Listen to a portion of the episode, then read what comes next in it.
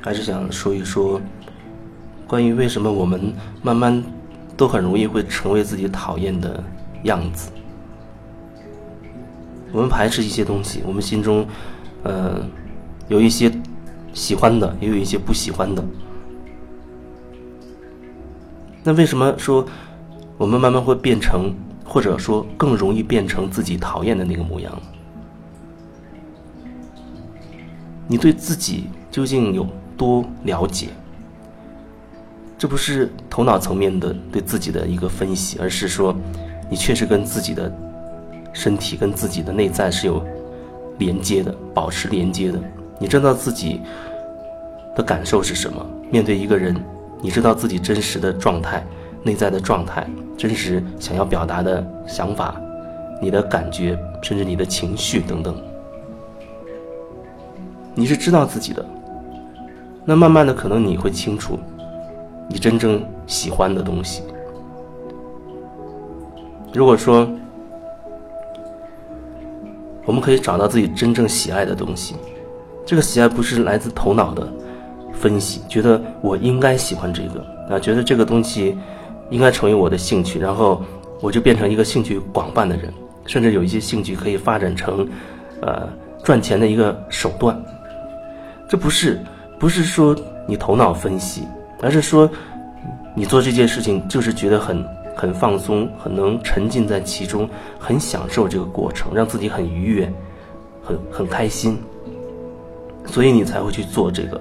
这目的很单纯，因为你做这个你很享受，你很开心，所以你会去做它，不涉及到其他的东西，不涉及到体不体面。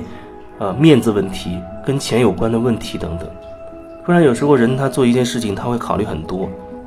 哦，这件事做成以后，我学了这个技能之后，哦，以后会很有面子，啊，还父母可能还为我骄傲，啊，还能成为营生的手段等等，啊，还能去去教别人赚钱。没有这么复杂，如果这么复杂的话，他可能已经早就偏离了。你真心喜欢这个点了，就是你真正喜欢，你就去做。但真的很多时候，很多人他跟我讲说：“哦，我喜欢什么什么事情，但是我还生活，我没办法说去做我喜欢的事情，又没那么多时间、精力跟金钱。”不过，我觉得以你当下的状态，你总是有办法。可以一点点去靠近你真正喜欢的那个东西，而不至于说完全无路可走。就像我记得曾经有人说他喜欢，呃，服装设计，但是呢，他是在一个服装厂做一个很基础的一个一个工作，每天非常的忙，做的那个那个工作就很很单一，跟创作好像没有什么关联。他就觉得纠结要不要，要不要。辞职，然后如果辞职的话，他又会担心，会担心自己的生活的来源这个这样的问题。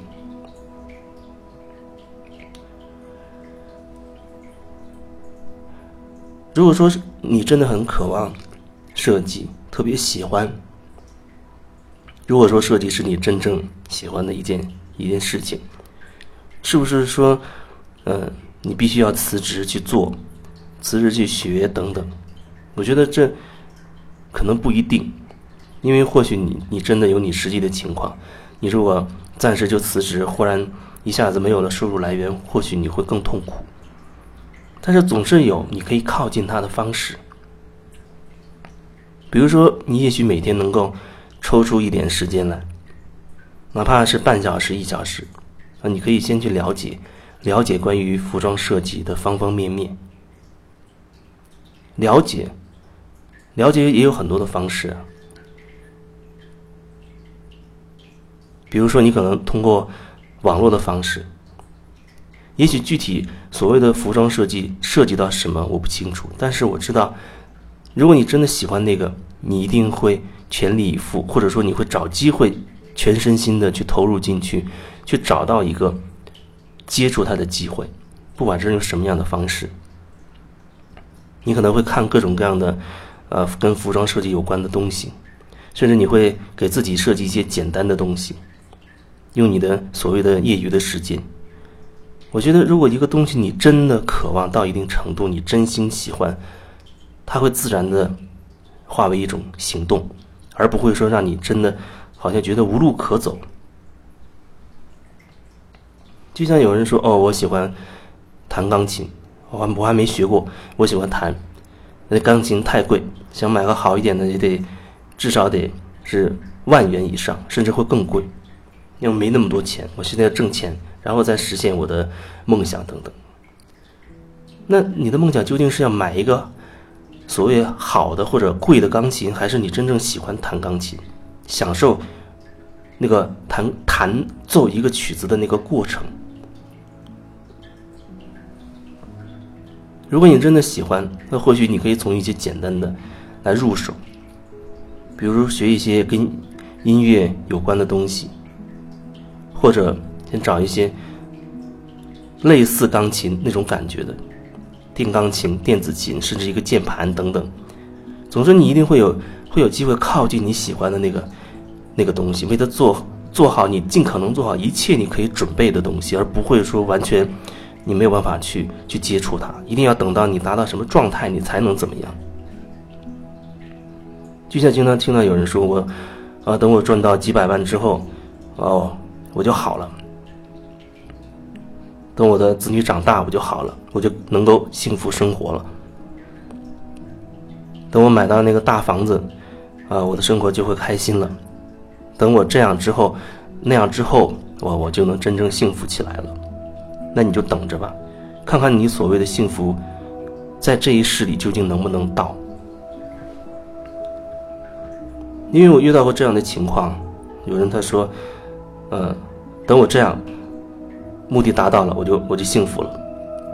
然后结果那个达到了之后，他发现生活又出现了另外的状况，他要等那个状况解决了，自己才幸福。这个也解决了之后，又出现了别的新的情况，他又说。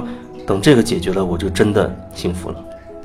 然后就不断的在这样等待，人生就变成一个不断解决问题的一个过程。你把人生当成一个问题去对待，那么就有解决不尽的问题。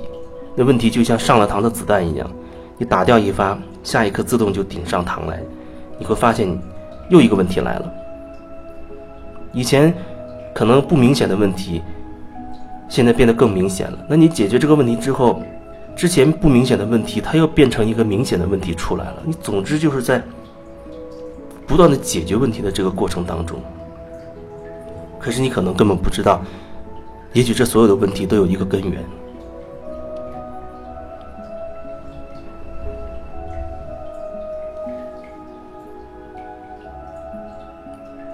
所以你要到什么时候才能真正开始有所行动？开始去为你真心热爱的、激起你生命的热情的、点燃你的那个事情去行动呢？你要等到什么时候呢？也许这样讲，你还会有很多很多的理由合理化，你没有办法行动，很合理的为自己解释，找很多很多的借口，甚至你会坚定的认为。